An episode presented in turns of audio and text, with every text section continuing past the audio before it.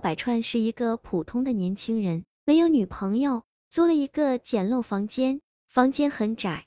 由于赵百川平时也很懒，所以房间很乱，他的生活就这样碌碌无为的过着。但他最近很开心，原因有一天是隔壁最近搬来了一个漂亮的女生，叫木青。有一天赵百川在房间里睡觉，突然隔壁有了响动，他仔细一听。竟然听见一个甜美女生的说话声，他把耳朵贴在墙头，偷听到隔壁的对话声。由于这栋墙的隔音一点都不好，所以赵百川清清楚楚的听清了隔壁的对话。这里是卫生间，这里是卧室，这是钥匙，有什么需要跟我说？赵百川听得出来，这是房东太太的声音。好的，谢谢您。一个甜美的声音传进了赵百川的耳朵。心想，这么甜美的声音一定是个美女。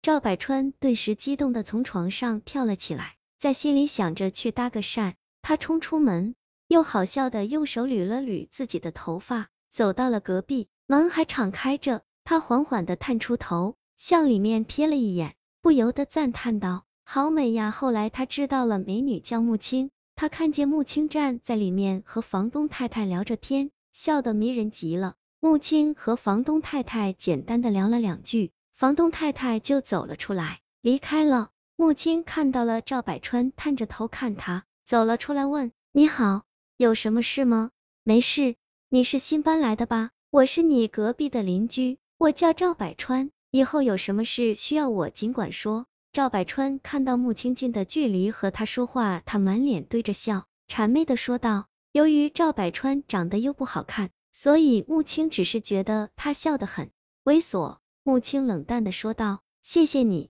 不用了，我自己可以。”赵百川没有感觉到他对自己的讨厌，以为是对自己客气。赵百川头一转，看见了门口堆着一个很大的红色皮箱，这是你的行李吧？我帮你拿进去。赵百川说着，手就握在了行李箱的把手上，往上一提，一下子没提起来，这么重。这里面装的什么呀？赵百川笑着问木青。放下，我说了不用帮忙，谢谢你。木青有点厌恶的说道，伸手夺过赵百川手里的手提箱，进入了屋里，一句话没说就把门关上了。赵百川站在原地，愣了一下，面露尴尬，然后回了自己的房间。木青不但长得漂亮，身材也很好，留着长长的头发，又黑又直。赵百川第一眼就被他迷住了，但赵百川是个很普通的人，长相一般，甚至有些难看。木青看见他也从没和他打过招呼，几乎无视他，甚至有一点厌恶赵百川，看到他都会尽量远离他。赵百川却几乎疯狂的喜欢了这个邻居，每天都会计算木青上班的时间，然后故意出来和他打招呼，尽管木青并没怎么搭理过他。他有时甚至变态到，经常在晚上把耳朵靠在墙上偷隔壁木青洗澡的声音。慢慢的，他对木青越来越迷恋。终于有一天，到了晚上的七八点，他趁着木青还没有下班，他从自己屋里的阳台翻了过去。他进入了木青的房间里，他迷恋的看着木青房间里他的照片，拿起那些照片放在鼻子上，深深的嗅了起来，还自言自语道。木青，我不能没有你。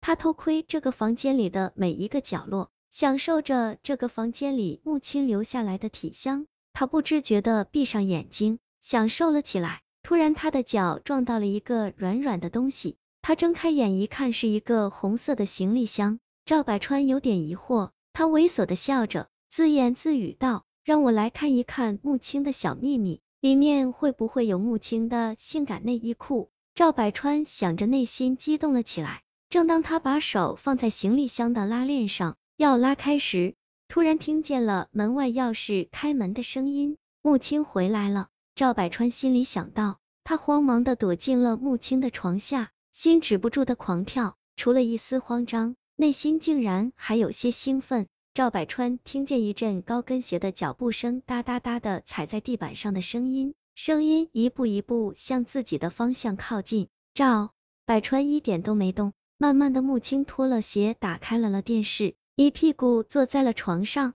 从赵百川的角度，一双美脚尽收眼底。赵百川顿时真想上去抱住这只脚，但最终忍住了。木青一边换着台，一边自言自语的说道：“隔壁那个恶心的男人真是变态，我真的受不了了。”木青越说越激动，止不住的摇着头，他的秀发都乱成了一团。突然，他冰冷的说道：“好想杀了他！”赵百川一听，吓得打了个冷颤。木青点到了一个台，就没有再换，稍微加大了一点音量，赵百川也能听见了电视里的声音。据报道。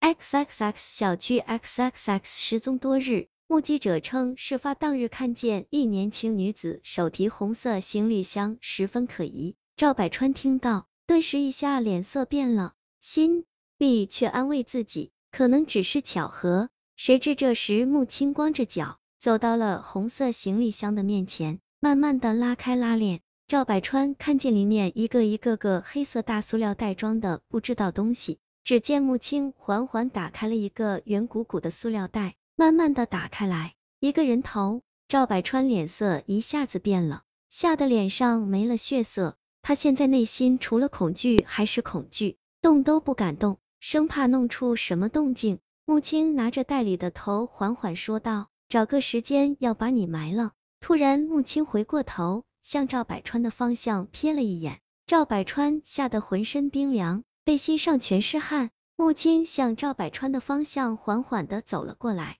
赵百川的心已经提到了嗓子眼都快跳出来了。只见穆青把放在床上的外套穿了起来，赵百川顿时松了一口气，心想不行，找个机会要溜出去。赵百川想着，等他睡着时赶紧跑。突然又听见穆青喃喃自语道：“隔壁的那个男人整天偷窥我。”会不会发现我的秘密呢？我现在把他杀了吧。说完，赵百川看见穆青向厨房走去，拿起一把水果刀，一边阴森的笑着，一边走出了门。然后赵百川就听见自己房间的门铃就响了起来。没过一会，木青回来了，关上了门。奇怪，哪去了？